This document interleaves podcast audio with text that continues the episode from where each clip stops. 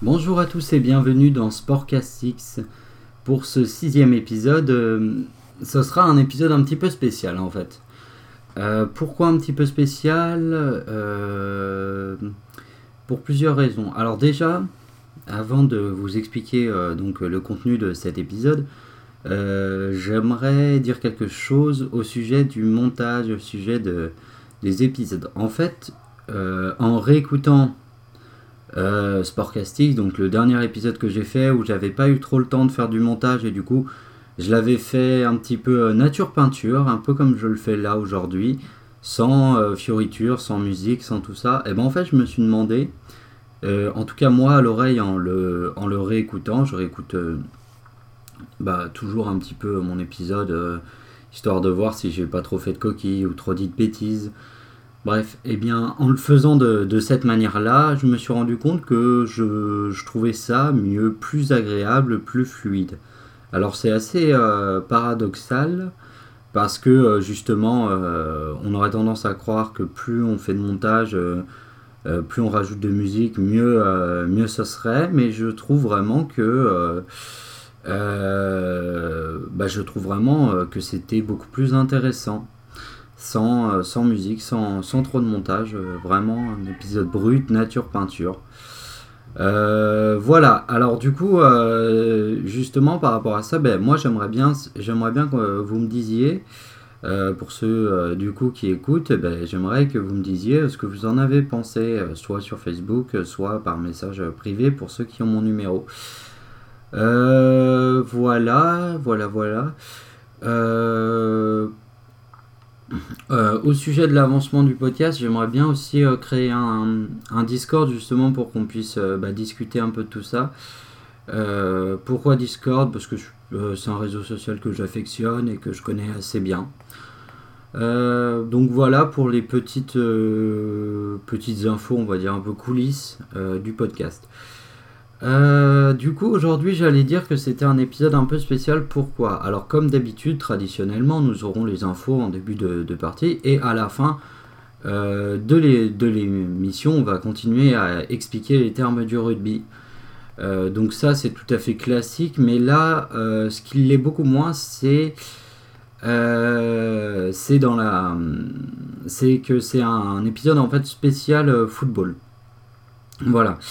Euh, spécial football et surtout un épisode un petit peu euh, freestyle dans sa manière euh, dans, laquelle je monte. C'est-à-dire que je n'ai pas spécialement mm, trop trop préparé ce que je vais dire, même si je sais à peu près ce que je veux dire. Mais j'ai envie vraiment de, parler du football et pas spécialement que en bien. on verra ce que ça donne. Je vais y aller un petit peu bah voilà, au talent. On va essayer de voir ce qu'on ce qu'on peut en retirer et puis euh, essayer de voir si euh, ça, ça, vous intéresse. Bon, moi je pense que ça va. Euh, normalement, je pense que ça devrait quand même vous intéresser, surtout si vous, si vous êtes un petit peu extérieur à ce milieu-là. vous risquez d'en apprendre beaucoup et pas forcément que des choses agréables. surtout si vous considérez que le football est un sport pourri par l'argent, je pense pas vous réconcilier beaucoup avec ce sport. Voilà. Je vous souhaite à tous une agréable écoute. Et puis, eh ben allez, on est parti pour ce sixième épisode. Alors, on peut commencer euh, les infos de ce week-end. Alors, euh, ça a été un week-end euh, quand même assez intéressant. Euh, mine de rien, même si euh, personnellement j'ai été un petit peu euh, claqué ce week-end et du coup j'ai suivi ça vraiment de, loin, de très très loin, dans une espèce de. de je sais pas comment dire, dans une espèce de, de fatigue globale et du coup ça a été un petit peu compliqué, mais néanmoins j'ai retenu quand même quelques infos de ce week-end que je vais vous livrer tout de suite. Alors, déjà, principal, enfin pour moi ce qui est le plus important ce week-end, c'est bien sûr le départ du vent des globes. Alors, euh, départ qui a été un petit peu repoussé, qui s'est finalement euh, fait à 14h20, il me semble, euh, parce qu'il y avait un petit peu de brume sur la mer. Alors à la base, c'était pas du tout, c'était pas du tout annoncé comme ça. On voyait plutôt même un, grand soleil pour ce départ de ce Vendée Globe, mais finalement, mais finalement, ça a été un petit peu, ça a été un petit peu compliqué avec la brume, mais au final, les enfin les coureurs, les marins ont pu, partir et, je suis très content. Pourquoi? Parce que le vent des globes, pour moi, c'est c'est une compétition qui me vend du rêve, qui me fait rêver, même si c'est une compétition euh, qui, qui, se suit un petit peu différemment euh, euh, que, que d'autres compétitions un peu plus classiques. Il faut savoir que le Vendée Globe, c'est ce qui se rapproche un petit peu des grands aviateurs, si vous voulez, des grands marins. Voilà, il y a un truc, il y a vraiment un, truc d'aventure là-dedans, de, marins euh, d'hommes et de femmes. Hein. D'ailleurs, il y, avait, je crois, euh, six femmes au départ, ou sept, euh, c'est pour cette édition, au départ du Vendée Globe, avec des femmes qui peuvent en plus l'emporter, hein, vraiment. Donc c'est déjà un sport qui, là-dessus, progresse énormément. mais c'est un sport aussi très très intéressant parce que voilà, on est dans l'aventure, les, marins se retrouvent souvent euh, livrés à eux-mêmes au milieu de, l'océan. Donc autant vous dire que c'est pas une mince, euh, une mince affaire. C'est beau de voir euh, bah voilà, ces hommes qui, et ces femmes qui, qui essayent de, combattre les éléments. Au niveau des bateaux, il y a eu énormément de progression ces dernières années au niveau technologique, donc c'est d'autant plus spectaculaire, notamment avec les foils. c'est très spectaculaire. Maintenant, vous avez presque l'impression de voir euh, de voir euh, les bateaux, enfin euh, les, bateaux voler en fait, si vous voulez. Donc c'est absolument impressionnant. on, les spécialistes prédisent que le record va être normalement battu cette année. Donc la technologie ne s'arrête jamais pour, ce, pour cette épreuve et pour ce sport. Euh, donc voilà, donc euh, hâte de voir euh, bah, justement si le record va être battu. Je pense de toute façon qu'il va être battu, mais surtout ce qui est intéressant, c'est de savoir de combien il va être battu, s'il y a vraiment un écart aussi fort que ce qu'on annonce, parce que vraiment là, on, parle d'un record battu de, de manière assez facile, donc il y aura vraiment moyen que ce soit très très très très surprenant. Euh, moi, ça me fait un peu penser ce sport, un peu, euh, si vous aimez Star Wars euh, et que vous avez vu la prélogie dans les années 2000, un petit peu à la course de X-Wing. Je sais pas si vous voyez cette course avec les vaisseaux spatiaux, les petites navettes que construisent. Que, construisent les, pilotes et après voilà ils partent pour la course et, et c'est assez spectaculaire sauf que là évidemment c'est une course sur une très longue distance donc on ne peut pas avoir on peut pas être dans des gradins à regarder ça, mais c'est assez, euh, assez impressionnant quand même. Euh, voilà pour le Vendée Globe. Euh, du coup, on va passer au tennis. Alors, donc c'était le Rolex Paris Masters ou le Master de Paris en français. Donc, ça me fait beaucoup rire de, voir ça écrit à la à la une de l'équipe euh, sur la page euh, tennis parce que vraiment le Rolex Paris Master, j'ai jamais entendu euh, parlait de, cette, de ce master de cette manière-là. Pour moi, c'est le, c'est le master de Paris, hein, tout simplement. bon, malheureusement, ce n'est pas un Français qui a remporté l'épreuve. Bon, en même temps, ça va être rarement des Français hein, en tennis qui, qui remportent, mais même si bon, il y a quelques jeunes qui tournent pas mal. Euh, ah oui, victoire du coup de, du russe Denis euh, Medvedev. Euh, voilà pour le Master de Paris, voilà Medvedev qui s'impose. pour ce qui est. alors après j'ai quoi? Ah voilà, j'ai du vélo après. J'ai du vélo et du coup la Vuelta qui s'est terminée. qui s'est terminée. Donc la Vuelta pour ceux qui ne connaissent pas Bien le cyclisme, qu'est-ce que c'est la Vuelta? C'est tout simplement le Tour d'Espagne. Comme nous on a un Tour de France, il existe aussi un Tour d'Espagne, il existe d'ailleurs plusieurs tours comme ça. Euh, même, si le tour de, France pardon, reste l'épreuve euh, reine, on va dire. D'ailleurs on l'appelle euh, la petite reine. Si je dis pas de conneries, il me semble que c'est bien un de ses surnoms, donc la petite reine pour le Tour de France. eh bien la Vuelta c'est une course également très très importante. même si voilà, si vous voulez dans le vélo il y a les grands tours et donc la Vuelta fait, fait partie d'un des grands tours. Victoire pour cette Vuelta de notre ami Primoz Roglic. Primoz Roglic. Je vais y arriver.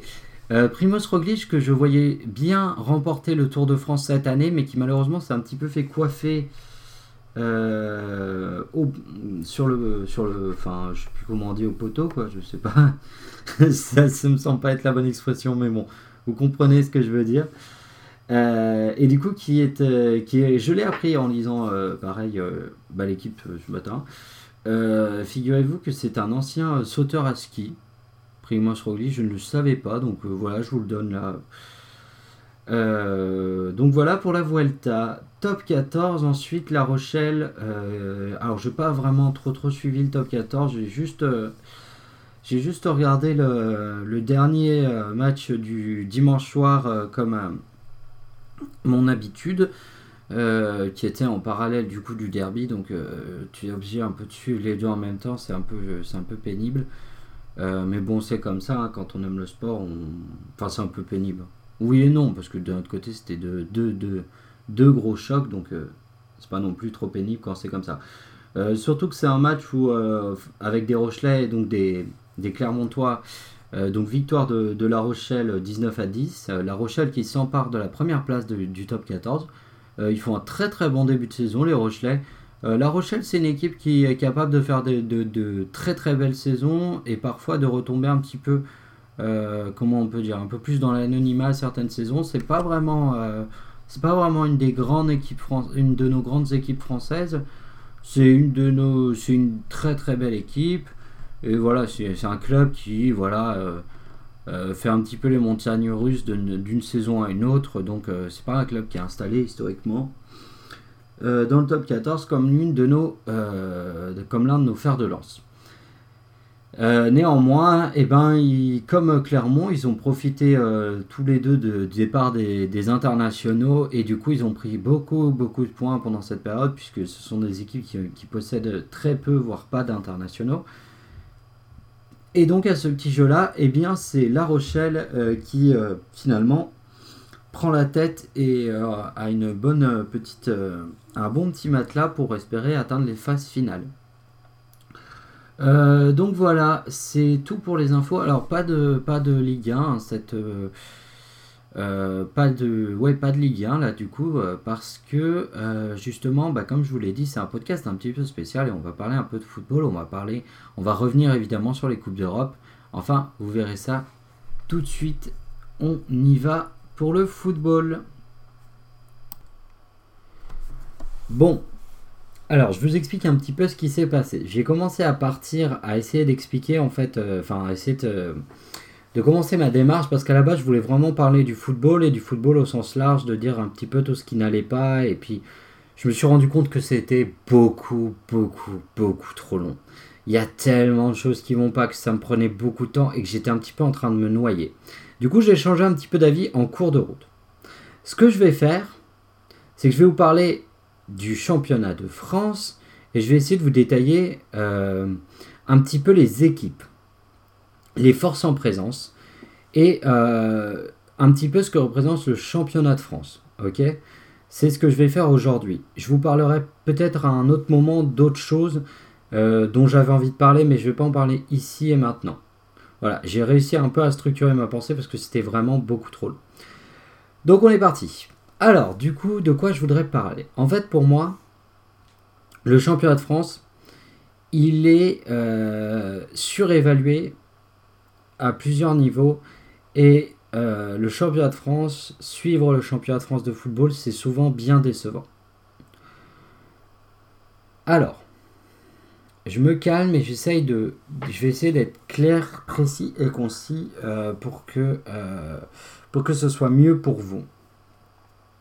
Donc, le championnat de France, c'est un championnat qui dispose d'une manne financière du haut droit télé extraordinaire.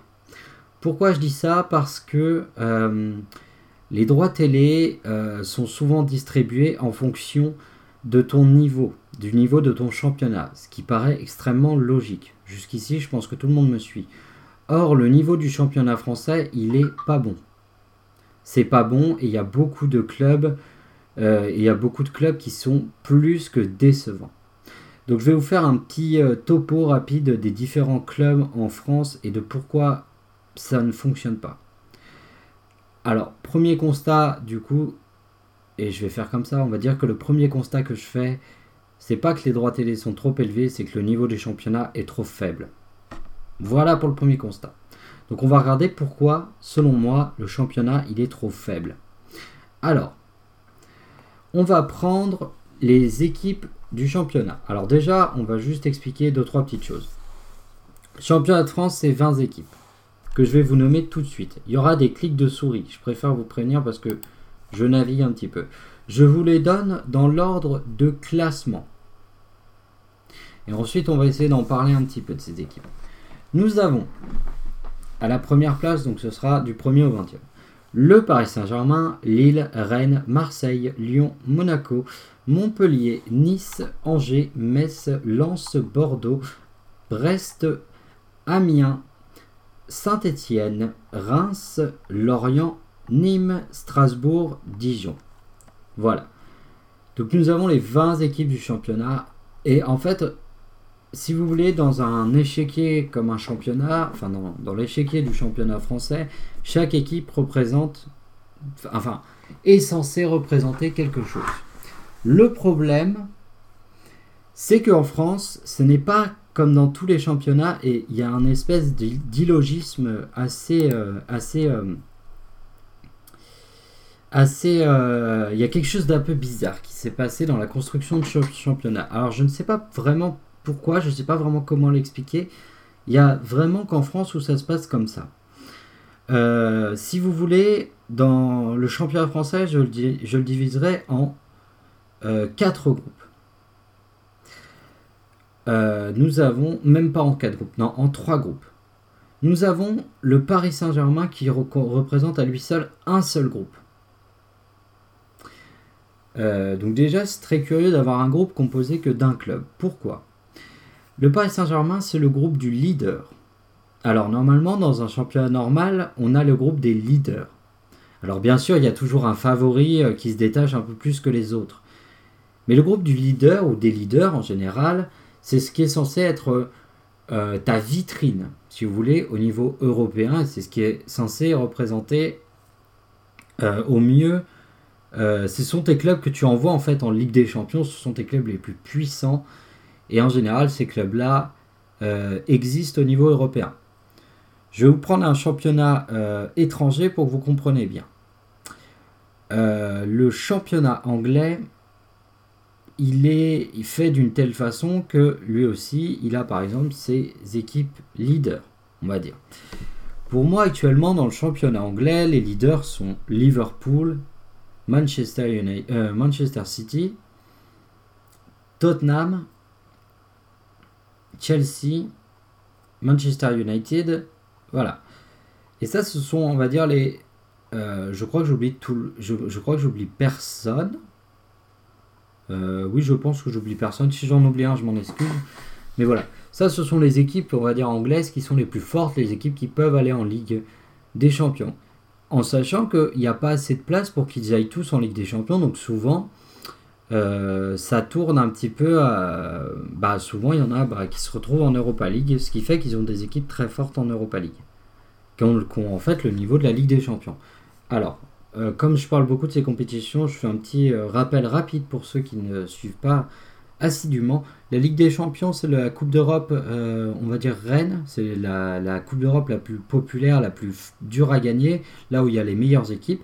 L'Europa League, c'est la Coupe d'Europe juste en dessous, où en fait euh, il y a des équipes qui sont très très, ce sont des équipes de bon niveau, des équipes qui méritent de jouer la Coupe d'Europe, mais qui n'ont pas néanmoins, bon, qui n'ont pas le niveau de l'Europa League. Voilà, je ne sais pas si j'ai été clair. Donc nous, dans notre premier groupe, contrairement aux Anglais, on n'a qu'une seule équipe. Ensuite, il y a le groupe des.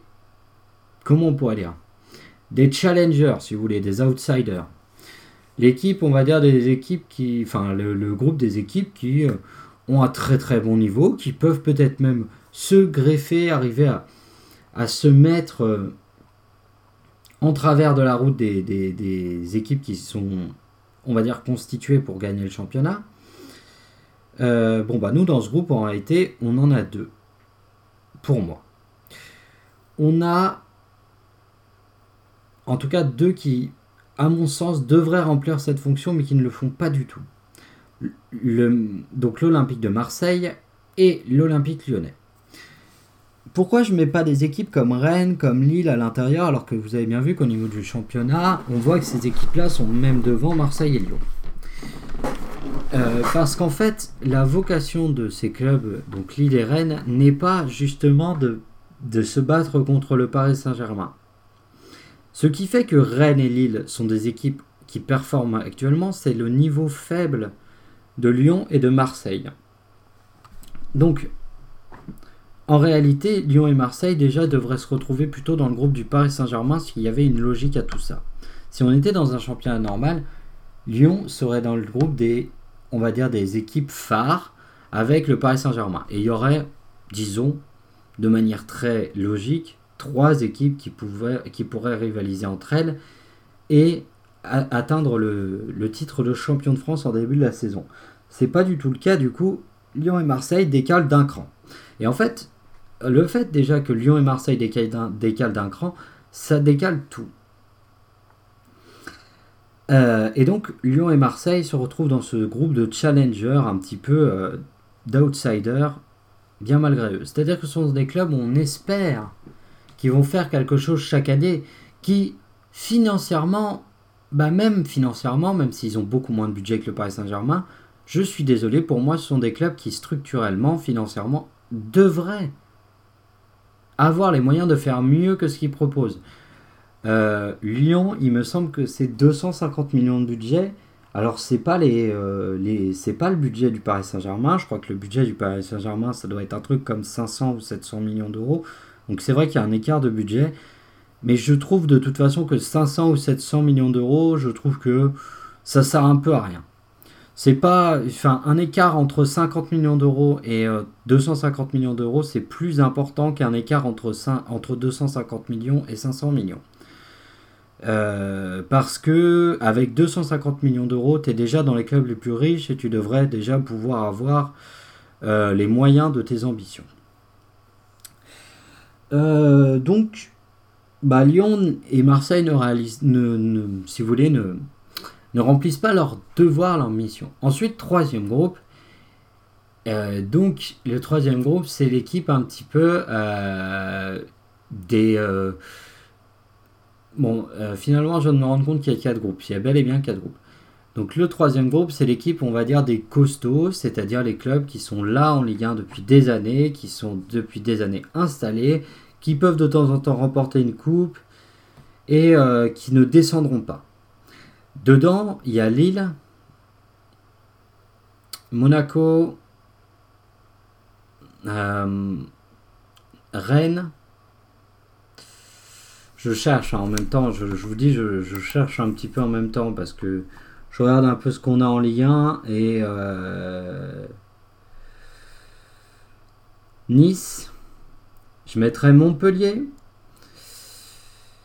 Et puis euh, Bordeaux, Saint-Étienne, voilà. Pour moi, ce sont les équipes qui, en théorie, sont un petit peu les taulières du, du bousin. Ça fait des années qu'elles sont là, elles sont un petit peu imbougeables. En tout cas, c'est la théorie. Pour moi, en théorie, ce sont ces équipes-là, c'est ce qu'elles représentent. Sauf que dans la réalité des faits, si je prends le classement de la Ligue 1, par exemple, je vois assez clairement que pour retrouver Saint-Etienne, nous allons directement à la 15e place. Et que Saint-Etienne est vraiment une équipe très très faible cette saison.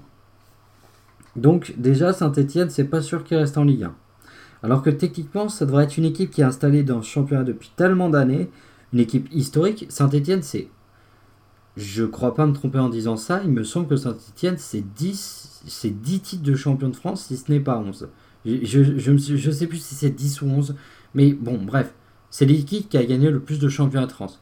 C'est une équipe qui a fait finale de Ligue des Champions. Le problème, c'est que quand euh, ton palmarès remonte à trop longtemps, ça n'a plus vraiment de valeur à, l'heure actuelle. Mais euh, bon, si ce n'est une, valeur de mémoire. Euh, ces équipes-là, vu qu'elles sont installées depuis longtemps dans le championnat, elles ont eu le temps de bien se structurer d'être fortes et d'être solides et de pas se mettre en danger justement. Eh ben non, nous, même ces équipes-là sont en danger. Et ces équipes-là sont des équipes qui doivent normalement jouer la Coupe d'Europe de temps en temps. Et ces équipes-là, quand elles jouent la Coupe d'Europe, font vraiment, vraiment de mauvais résultats. Autant les équipes... Euh, alors, bien sûr, Lille et Rennes ont fait des bons résultats. Bien sûr, des fois, Bordeaux ont fait des bons résultats. Mais globalement, ils doivent tout le temps jouer, viser la, la place, justement. Ce sont eux les équipes Europa League. Sauf que ces équipes-là, quand elles vont en Europa League, elles se font taper. Rien qu'à voir Nice ce qu'ils ont produit cette, euh, cette semaine face à un Slavia Prague, qui est un club qui, a un budget d'à peine 1 million d'euros, quand je vous dis que le budget ne fait pas tout, c'est vrai. Le Slavia Prague, c'est quoi? C'est peut-être un million, un million d'euros leur budget. C'est que dalle. C'est que dalle. Il n'y a pas un club français qui a moins de 15 millions d'euros de budget dans le championnat de France. Donc vous voyez, quand je vous dis que l'argent ne fait pas tout, c'est une vérité. Si tu travailles bien, ça compense vachement ton manque de moyens financiers. Si tu as une envie, si tu as une passion, tu peux compenser ça. Mais bon. Euh, donc ces clubs-là, et la dernière roue du carrosse, on va dire, du championnat de France, ce sont un petit peu les équipes euh, euh, qui ne sont, qui sont pas des taulières et qui sont là. Et là, vous allez voir que le nombre d'équipes qui sont dans ce cas-là, en France, il est absolument affligeant. C'est-à-dire qu'il y a beaucoup trop d'équipes qui sont dans ce cas-là. Angers, Metz, Lens, euh, Brest, Nantes, Reims, Lorient, Nîmes, Strasbourg, Dijon. Ça fait près de la moitié de ton championnat qui est dans un, dans un état, on va dire, précaire. C'est trop. C'est trop, c'est beaucoup trop. Euh, tous ces clubs-là sont dans un état de précarité. Ils ne savent pas, en débutant la saison, s'ils vont être troisième ou relégués. Et je déconne pas. Ces clubs-là ont autant le potentiel d'être troisième que d'être relégués. Le niveau du championnat, en France, il n'y a pas d'écart réel. Il n'y a pas un écart si subjectif entre, par exemple, Lyon et Dijon. Alors que Lyon est censé être dans, on va dire entre guillemets, on aime bien utiliser cette expression au football, les expressions des chapeaux. Savez, chapeau 1, chapeau 2, chapeau 3, pour voir dans quelle catégorie tu mets les équipes. Ben, Lyon, qui serait normalement une équipe chapeau 1, qui en réalité, avec la, la conjoncture du championnat, se retrouve chapeau 2, ce qui est déjà une aberration, eh ben, même une équipe chapeau 2 est pas sûre de, finir mieux classée qu'une équipe chapeau 4. C'est ça le problème en, France, en fait, c'est que le championnat n'a pas de structure, n'a pas de base solide sur lesquelles travailler. Du coup, le niveau du championnat, il est ultra faible. Et le problème en Coupe d'Europe, c'est que la Coupe d'Europe, c'est déjà un, cran au-dessus de ce que tu dois faire en championnat. Sauf que pour être un cran au-dessus, euh, sauf que ce qui est le cas pour les autres clubs, en fait, c'est le cas pour les autres euh, pays. Si vous voulez, la Liga, c'est un cran en dessous que l'Europa League. Mais c'est un cran en dessous. Nous, la Ligue 1, c'est déjà un cran en dessous de la Liga. Donc ça se retrouve deux crans en dessous de la Coupe d'Europe. Donc pour avoir des résultats dans, la Coupe d'Europe, et c'est ce qui fait le prestige d'un championnat, c'est la Coupe d'Europe, et même l'Europa League. Nous, de Coupe d'Europe, on en a remporté deux. Euh, la, coupe des, euh, la Coupe des vainqueurs de je sais plus quoi, enfin bref. Il y avait une, Coupe d'Europe avant qu'elle existait, bref, elle a été remportée par Paris, et euh, c'était ce qu'on appelait la C2. Maintenant, la C2 n'existe plus et maintenant c'est la C3 qui est devenue un peu la C2, donc l'Europa League. Et eh ben, on a remporté cette coupe-là et une seule Ligue des Champions en 93. Donc, euh, donc c'est Marseille qui l'a remporté, ce qui fait que Marseille aujourd'hui, en termes de son historique, c'est le seul club qui a une vraie stature européenne, qui a, un vrai poids au niveau européen. Voilà. Donc j'essaie vraiment d'essayer de, dans ce podcast qui est complètement, euh, qui est complètement, qui est un peu freestyle, mais j'essaye un petit peu d'expliquer euh, ce qui fait que le championnat soit aussi faible. Donc moi mon problème, c'est qu'en fait, euh, quand on regarde les, différents niveaux, en fait, on se rend compte que chaque équipe de chaque chapeau ne fait pas ce qu'il faut. Je fais des rimes, sans faire exprès. Mais en gros, si vous voulez, le Paris Saint-Germain ont déjà une, trop grosse classe d'écart avec Paris et Lyon, ce qui est déjà aberrant. Paris et Lyon ne devraient pas avoir cette classe-là d'écart avec le Paris Saint-Germain, et c'est ça, je pense que on va dire que le problème vient souvent de d'en haut, pas d'en bas. En général, le problème, c'est rarement d'en bas qui vient, c'est plutôt d'en haut. Donc déjà, c'est un gros problème en haut, c'est déjà problématique. Mais même le Paris Saint-Germain qui gagne tout chaque année a un gros problème au niveau européen. C'est ton équipe qui gagne tout le temps, tu devrais te dire, bah, au niveau européen, il devrait cartonner. Et eh ben, c'est pas le cas du tout. Au niveau européen, Paris est loin de cartonner.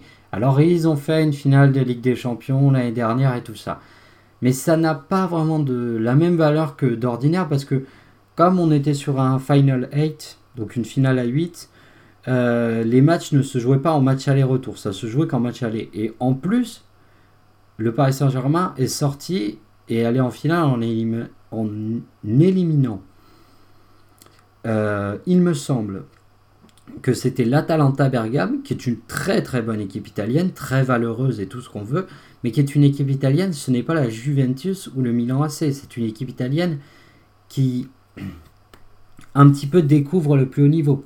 Voilà, qui est un petit peu une surprise si vous voulez. Le RB Leipzig, c'est une équipe allemande, euh, donc ça c'était pour la demi-finale, qui est une équipe, euh, on va dire, qui n'a pas vocation à être une grande équipe européenne aussi, à être dans les 8 meilleures équipes européennes. Le Paris Saint-Germain, si. Le problème, c'est que le Paris Saint-Germain, dès qu'il tombe face à une grande équipe européenne, par exemple en finale contre le Bayern Munich, qui eux, pour le coup, c'était une grande équipe européenne, bah, ils se sont fait taper. Et ils n'ont pas, ont pas tant que ça existé. Le Paris Saint-Germain, bon, enfin, c'était pas une belle finale. Et puis, euh, bon, la finale était un peu fermée, mais on a l'habitude avec les finales. Les finales, c'est jamais très beau à voir, hein, honnêtement. Euh, Vaut mieux regarder les demi-finales après la finale si vous n'êtes pas trop supporter. Euh, bon, c'est jamais très très agréable à regarder une finale. Je suis en train de repenser à la finale Racing Exeter qui était juste magnifique, mais bon, comme on dit, c'est une exception. Donc voilà. Voilà, voilà pour le niveau du championnat de France. Donc si vous voulez, le championnat de France ne représente rien. Et là où c'est un problème, selon moi, c'est que euh, on, va passer bientôt dans une nouvelle ère, qu'on le veuille ou qu'on ne le veuille pas, euh, on va passer dans une ère où les championnats nationaux n'auront plus d'importance. Malheureusement, on se dirige tout droit vers une ligue fermée, un petit peu comme au basket, où en fait, si vous voulez, il y aura dans cette ligue fermée les meilleurs clubs européens qui s'affronteront. Et les meilleurs clubs européens, ça veut pas spécialement dire on prend chaque meilleur club de chaque pays. Non, non. Ça veut dire au revoir championnat roumain, au revoir championnat croate, au revoir championnat belge, au revoir championnat suisse, au revoir championnat euh, polonais, au revoir en, gros les petits championnats européens qui ont, enfin, qui font partie de l'histoire du football, qui font partie de, euh, qui ont fait la gloire aussi du football. Hein. Je pense notamment euh, à des équipes comme bah, bah, tiens justement le Slavia Prague, je pense au Celtic Glasgow, je pense à, des équipes comme ça. Ben, ces équipes-là n'auront pas accès à ce championnat-là parce que elles n'ont pas l'économie pour le faire tourner. Donc, euh, et puis pour rentrer dans cette ligue, ça va être très compliqué puisque ce sera une ligue fermée. Donc il y aura certainement, ils feront un, petit système de carottes pour te faire croire que. Mais si regarde, c'est possible d'y rentrer, mais ce ne sera pas comme la Ligue des Champions. La Ligue des Champions, ça dépend de ton niveau euh, à l'instant T. Voilà. Et euh, donc dans cette ligue fermée, les clubs qui vont gérer un peu cette ligue fermée, il n'y aura pas de club français dedans. Il n'y aura aucun club français qui aura son mot à dire. Les, clubs français qui seront dans la ligue fermée, je pense qu'il y en aura deux. Ce sera Lyon et le Paris Saint-Germain. Et encore, c'est pas sûr pour Lyon, mais disons que je pense qu'il y aura le Paris Saint-Germain, il y aura Lyon. Euh, après, euh, quid de Marseille, quid de Saint-Etienne. En fait, c'est. Euh, on est en train d'aller vers quelque chose qui ne me plaît pas du tout, mais bon, c'est comme ça, c'est l'évolution de la vie, hein, malheureusement. en gros, on va avoir des clubs riches de plus en plus riches et des clubs pauvres de plus en plus pauvres. Donc ça va être, euh, ça va être très compliqué de s'enthousiasmer euh, une fois que tu auras plus le Paris Saint-Germain et l'Olympique lyonnais dans ton championnat. Ça va être très très compliqué de s'enthousiasmer. Bon, enfin on verra pour l'avenir. Mais ce qui est sûr, c'est que ces clubs-là n'auront pas... Euh, en tout cas, si Lyon et Paris continuent à se laisser faire, et si le football français continue à se laisser faire, et à suivre bêtement ce que dictent les Anglais, les Espagnols, les Allemands les Italiens, euh, le football français n'existera plus, je pense. Et déjà qu'il n'existe pas fort, il va plus exister. Et il y a d'autres championnats qui sont dans ce cas-là. Il y a d'autres championnats qui vont vers le fait de ne plus exister. Euh, je pense notamment à la Belgique. Euh, je pense notamment à énormément d'équipes du, du Pays-Bas. Euh, le Eredivisie, donc le championnat hollandais, qui est peut-être l'un des plus beaux championnats, l'un des championnats les plus sous-cotés en Europe, alors que c'est un championnat magnifique, hein, avec des équipes Feyenoord. bon, évidemment, il y a l'Ajax, mais l'Ajax feront partie de, de, la Ligue fermée, hein, ça, il n'y a aucun problème. je pense que l'Ajax sera invité. Il y a aussi le championnat portugais, il y a plein de championnats comme ça qui vont en fait mourir et il y aura certainement des clubs qui vont, euh, qui vont mourir. En tout cas, plus personne ne regardera euh, le, euh, les, championnats. En tout cas, auront perdu énormément de d'influence. Donc on va vers vraiment de plus en plus vers du tout business et c'est très triste. C'est très très triste parce que ça va laisser tellement de supporters sur le carreau. Ce qui fait qu'à mon avis, ça va faire cet effet-là. En fait, euh, bon, on est déjà en train d'assister à ça. Il y a des supporters, par exemple, de clubs euh, comme Manchester United qui habitent à Roubaix.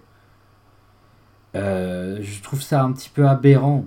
Déjà, en général, je trouve ça plus passionnant de supporter le club de sa ville. Moi, j'habite à Périgueux, je supporte Lyon, donc je suis un peu mal placé. Et déjà, c'est difficile pour moi de supporter Lyon tout le temps à fond en n'habitant pas en Rhône-Alpes. Euh, donc j'imagine pour quelqu'un qui n'habite même pas dans le même pays à quel point ça doit être compliqué de, vivre en fait euh, pleinement euh, sa passion de, son club. Tu peux en fait le vivre mais que à distance finalement. Donc bref. Donc je pense que c'est presque la mort du football un peu de clocher. Et du coup, bah, quid des gens qui sont supporters par exemple de Dijon, d'Amiens, de Lens, de, de Guingamp, enfin de toutes ces personnes-là qui, ont des rêves aussi, qui ont envie de voir leur équipe, euh, qui peuvent peut-être espérer bah, voir leur équipe euh, retrouver le grand niveau, et ben finalement elles n'auront plus accès à la Ligue des Champions. Là cette année par exemple Rennes a fait sa première, sa première vraie, enfin sa première Ligue des Champions, ils ont participé à leur première Ligue des Champions. Et oui, c'est tardif dans leur histoire, je suis d'accord. Mais c'est tardif, mais à la fois, j'ai envie de dire, au moins ils auront pu le faire. Ils auront pu, euh, en travaillant bien, en amenant, euh, en investissant, en jouant au football avec un super coach, ils auront pu vivre ça. Euh, comment devenir, je sais pas, dans, quelques, dans 20 ans peut-être, comment quelqu'un pourra devenir supporter du Racing Club de Lens alors qu'il n'y aura plus qu'une seule compétition qui sera importante et que Lens n'y sera pas et n'y sera plus jamais en fait. Donc voilà. C'est un peu vers ça qu'on tend, ça m'attriste beaucoup, c'est pour ça que j'avais envie d'en parler. Euh, c'est un peu fouillis, mais... Euh, ah oui, aussi pour ça. J'avais envie de dire aussi par rapport à ça, il y a peut-être quelque chose à faire pour les clubs français. Les clubs français, c'est un petit peu le championnat le plus fort des championnats les plus nuls. Et c'est là où je trouve ça intéressant.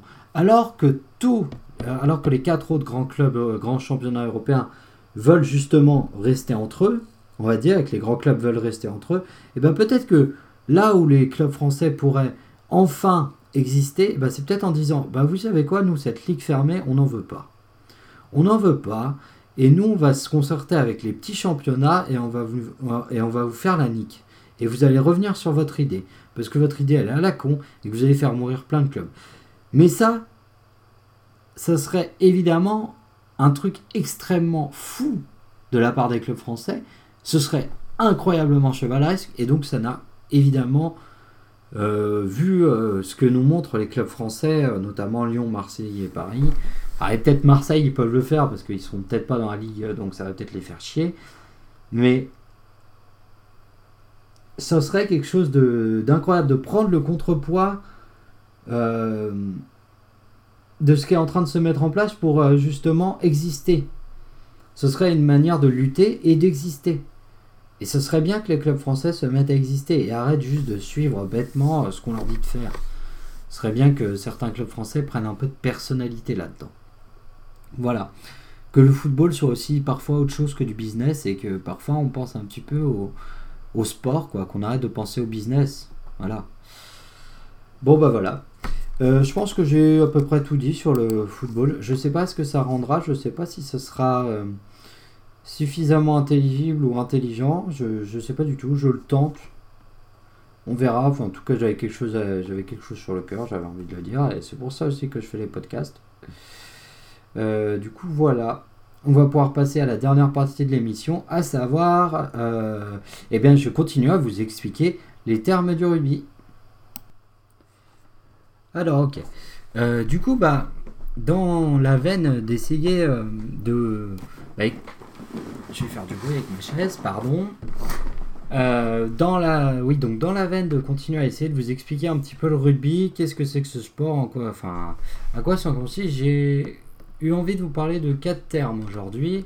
Euh, ça va être euh, la dernière fois qu'on va évoquer des termes. Une fois que vous aurez euh, écouté ces quatre podcasts, enfin ces, ces, quatre podcasts. Pour l'instant, celui-ci c'est le troisième et il y aura un quatrième où je vous expliquerai du coup les différents rôles des joueurs et, ça va être et vous verrez que c'est assez passionnant parce que comme je vous l'avais déjà expliqué, chaque joueur a vraiment sa spécificité. Enfin, chaque poste a sa spécificité. Euh, donc là, du coup, j'ai eu envie de faire quelque chose d'un petit peu plus léger, et puis ça tombe bien parce que ça colle assez bien avec le. Comme c'était un petit peu dense la partie sur le football juste avant, je trouve, euh, ça va permettre de, quelque chose d'un petit peu plus léger, de, de souffler un petit peu. Alors, du coup, euh, qu'est-ce que j'ai, de quoi j'ai eu envie de vous parler? Il faut savoir que j'ai écrit ça il y a plutôt pas mal de temps, donc c'est vrai que à chaque fois que je fais mon podcast tous les lundis, je suis obligé de me relire en mode attends, qu'est-ce que je voulais dire? Euh, entre le premier et, le, et celui d'aujourd'hui, il y a quand même eu deux semaines d'écoulées, j'ai pas une mémoire aussi, aussi folle. Alors, alors oui, premier terme que, dont j'avais envie de vous expliquer. Alors, celui-ci est très simple et très basique, mais j'avais quand même envie de vous expliquer parce qu'il y a, il ce terme en rugby qui est le plaquage. Alors, qu'est-ce que c'est qu'un plaquage? Et là, euh, j'ai envie de vous dire, ça pourrait. Enfin, tout le monde voit à peu près ce qu'est un plaquage, mais j'ai envie un petit peu de détailler quand même le terme pour que vous puissiez comprendre deux trois choses. Euh, le plaquage, c'est tout simplement, évidemment, le fait en phase défensive de, de d'aller, d'aller agripper l'adversaire dans le but de l'amener au sol pour éviter qu'il progresse. Voilà. Le plaquage, c'est le geste, on va dire, phare du rugby, c'est presque un emblème pour ce sport. Et euh, il représente assez bien ce sport dans un sens parce que c'est un geste à la fois très technique et à la fois euh, viril, on va dire. Euh, donc un plaquage, pour qu'il soit valide, il faut qu'il se situe, on va dire, au niveau des jambes, pour le bas. Voilà. Le plaquage aux, jambes, c'est le plaquage le plus efficace car c'est celui qui déséquilibre le plus ton adversaire. Donc en général, un plaquage aux jambes, euh, c'est rare que le, que le, mec continue à avancer. C'est le plus efficace et euh, une zone que je situerais, on va dire, juste en dessous, juste en dessous des, des on va dire juste en dessous des aisselles ou plutôt en dessous des pectoraux. Voilà, par là, dans cette zone-là, entre on va dire le, les, jambes et en dessous des pectoraux, on va dire que jusqu'ici, le plaquage il est, valide. mais attention, et c'est pour ça que je voulais parler de ce geste, les plaquages peuvent être considérés comme des plaquages hauts et peuvent être sanctionnés. Alors, qu'est-ce qu'un plaquage haut?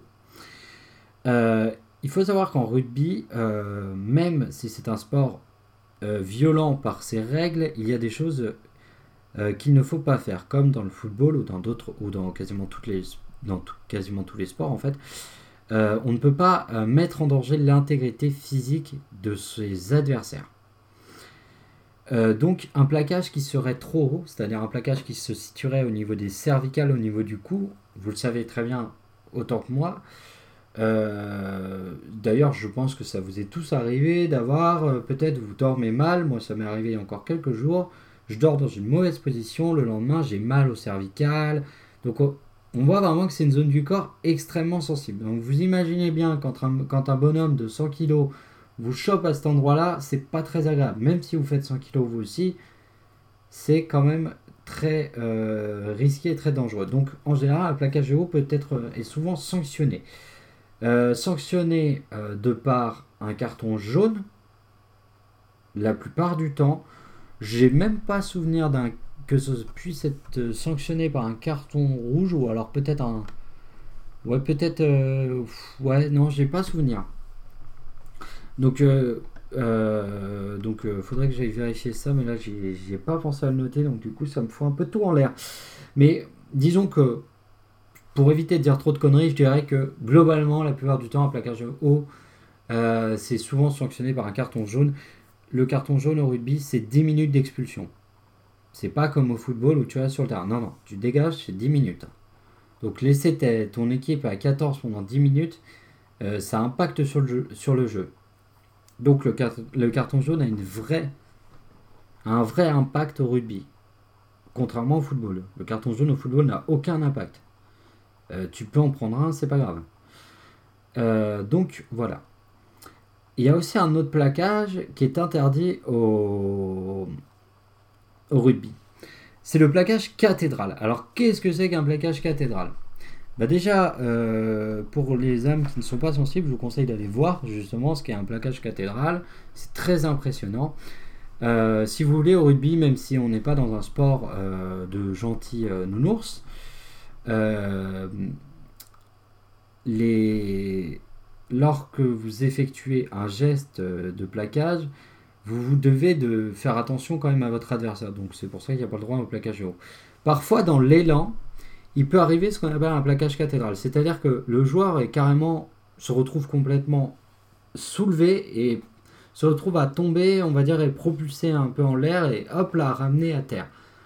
Euh, alors souvent, quand il y a un plaquage cathédral, les joueurs en fait tombent et tombent justement au niveau de la nuque et des cervicales, donc c'est un geste extrêmement dangereux. La plupart du temps, là par contre, c'est un peu l'inverse du plaquage haut. Le plaquage cathédral, euh, c'est un plaquage qui est souvent très très souvent euh, sévèrement puni. Quasiment, bah, quasiment à chaque fois, en fait, c'est un rouge. Donc la rouge, c'est expulsion définitive du match. Euh, voilà. Ensuite, derrière, il y a selon la volonté de faire mal ou non, tu peux aussi aller en commission de discipline. Ça peut ensuite donner des semaines de, suspension supplémentaire. Ça peut aller jusqu'à 12 semaines quand même dans le rugby, il me semble. 12 euh, semaines sans pratiquer votre métier, c'est beaucoup. Euh, voilà pour les plaquages. Je, sais que c'est un geste qu'en général les gens comprennent plutôt bien, mais je tenais quand même à l'expliquer. Je pense que euh, je pars du principe que rien n'est connu par tous. Je ne sais pas si cette phrase a vraiment du sens. Des fois, je me lance dans des phrases, je vous jure, je me fatigue moi-même. Alors, j'avais aussi trois autres termes que j'avais envie de vous détailler ici. Le premier, c'est le ruck. Alors, le ruck, qu'est-ce que ça signifie? Parce que c'est un terme que vous entendrez souvent, surtout si vous suivez le tournoi de destination, et je vous encourage à le suivre cette année parce que les Bleus peuvent le gagner. Ils peuvent même faire le grand chelem. Je m'enflamme pas, j'ai juste envie qu'ils le fassent. Alors, le ruck, c'est en fait, si vous voulez, euh, quand un tas se forme au sol et que les joueurs essayent de gratter le ballon. Il faut savoir que la règle a évolué cette année et qu'il n'y a qu'un seul joueur qui peut gratter le ballon. Euh, je vous le dis comme ça. Moi-même, je suis pas sûr d'avoir bien compris la règle, mais j'ai l'impression que c'est ça. Mais de toute façon, je pense que les règles du rugby. Pourquoi je vous explique pas toutes les règles de ce jeu? Parce que tout simplement, à mes yeux, ce n'est pas nécessaire de tout connaître pour bien comprendre et pour apprécier le jeu. De toute façon, je pense que la plupart des gens ne connaissent pas toutes les règles du rugby. Même des gens qui sont habitués au sport et qui l'ont reçu depuis des années et des années. Mais moi, ça fait presque 10 ans que je suis du rugby. Je ne peux pas prétendre connaître toutes les règles. Il y a des règles qui, pour moi, en plus, ça change tout le temps. Vous verrez, c'est insupportable. Donc, non. Connaissez deux, trois termes. Voilà, histoire de dire, ah, dis donc, il y a un rock là, tu vois, genre, un peu pour se la péter. Ça suffit largement. Vous apprécierez de toute façon le match tout autant. Et puis, de toute façon, heureusement, il y a les commentateurs euh, pour nous expliquer ce qui se passe des fois. Parce que même moi, des fois, il se passe des trucs euh, sur l'écran, je comprends. Donc, euh, c'est la beauté aussi de ce sport. C'est un sport qui a été fait par des gens qui ont envie de se. qui aiment bien un petit peu se masturber, le cerveau. Ensuite, donc voilà pour le ruck. Le moll. Alors, le moll, ça ressemble un petit peu à une mêlée, mais si vous voulez, c'est un peu debout. C'est un regroupement de joueurs euh, auquel, à l'intérieur de, ce, pack, de ce truc, enfin de ce euh, regroupement de joueurs, de ce pack, il va y avoir le ballon. Et le but de ce pack, ça va être d'avancer, donc de, pousser les lignes adverses. Donc les, les, le pack qui forme le ruck avance avec le ballon à l'intérieur en protégeant le ballon dans l'objectif d'aller marquer l'essai. Donc c'est un geste euh, qui est, on va dire, l'apanage des avants, mais ça, vous comprendrez mieux avant, arrière, ailier et tout ça euh, lors du prochain podcast. Et qui sera le dernier explication sur le rugby. Parce qu'après, euh, va falloir passer à autre chose. Et normalement, avec ça, normalement, vous avez toutes les clés, je vous assure. Donc voilà pour le, pour le euh, molle. Ensuite, le dernier terme, c'est le raffut. Alors le raffut, qu'est-ce que c'est? Le raffut, c'est tout simplement quand un joueur fait une percée, donc c'est but c'est encore une action à but offensive. Quand un joueur fait une percée, il va avoir le ballon dans une main et avec son autre main, il va pousser l'adversaire, ce qui est euh, totalement légal, hein, pousser l'adversaire pour se dégager et en fait, grâce à ça, progresser et faire casser un petit peu des lignes. C'est souvent l'apanage des ailiers, ça en général, ou en tout cas euh, souvent l'apanage des arrières, des joueurs qui vont vite. Euh, donc voilà, le, voilà pour les quelques termes que j'avais envie de vous détailler aujourd'hui. Euh, bon bah voilà, hein, je crois que j'ai terminé pour ce podcast. J'en ai un petit peu chié aujourd'hui, je pense que ça s'entend. Euh, j'espère que ça vous aura plu. J'ai quand même bien envie que vous me fassiez des retours pour ceux qui écoutent. Vraiment, c'est important pour moi parce que là, j'avoue que euh, je sais plus trop si je fais du montage, euh, comme euh, à des moments j'ai fait beaucoup de montage. si je fais pas du tout de montage, comme là aujourd'hui, voilà, je, je, fais un peu tout, je vous montre un petit peu toutes les palettes, comme ça vous pouvez juger vous me dites un peu ce que vous préférez. Si vous avez envie que je parle de certains sports, de certains sujets, n'hésitez pas, parce que moi ça me ça me dérange jamais de, me renseigner sur certains sports. Il y a des, je ne connais pas tout hein, les sports. Hein. Il, y a, beaucoup de sports euh, euh, dans lesquels je suis néophyte. Il y a des sports qui me sont totalement inconnus. Et puis il y a des sports euh, que je connais beaucoup mieux. Bah, par exemple le rugby et le football. C'est pour ça que c'est un peu aussi les sports dont je parle le plus parce que c'est ce que je maîtrise de mieux.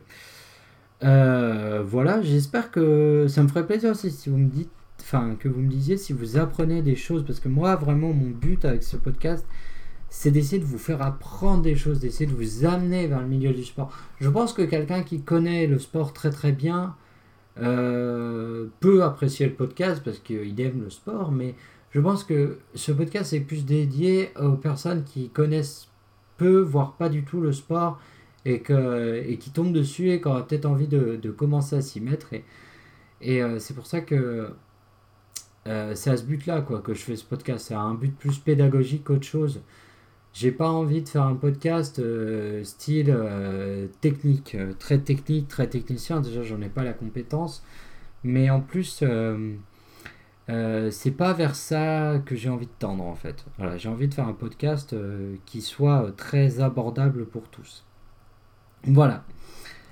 Euh, je vous remercie et puis je vous répète, n'hésitez pas à, bah, je vous le dis euh, comme ça, hein, si jamais vous connaissez des gens qui sont intéressés au sport, tout ça, n'hésitez pas aussi à leur partager, euh, qu'ils puissent écouter, peut-être que eux justement pourront nous donner un avis peut-être un petit peu plus pointu, donc voilà. je vous remercie. Ah oui, si vous voulez, si vous voulez justement parler avec moi, je vous l'ai déjà dit en début d'émission, mais il y a évidemment sur mon Facebook, euh, et puis il y a aussi euh, sur euh, évidemment donc sur le Facebook et il y a aussi évidemment bah, par numéro, par message, comme je sais que la plupart qui m'écoutent me connaissent très bien et que vous avez mon numéro. Voilà. Je vous souhaite à tous une agréable semaine et puis je vous dis à lundi prochain. Normalement, je ne sais pas s'il y aura un épisode qui sortira d'ici là, donc on verra. Donc je vous dis pour l'instant à lundi prochain. Merci à tous.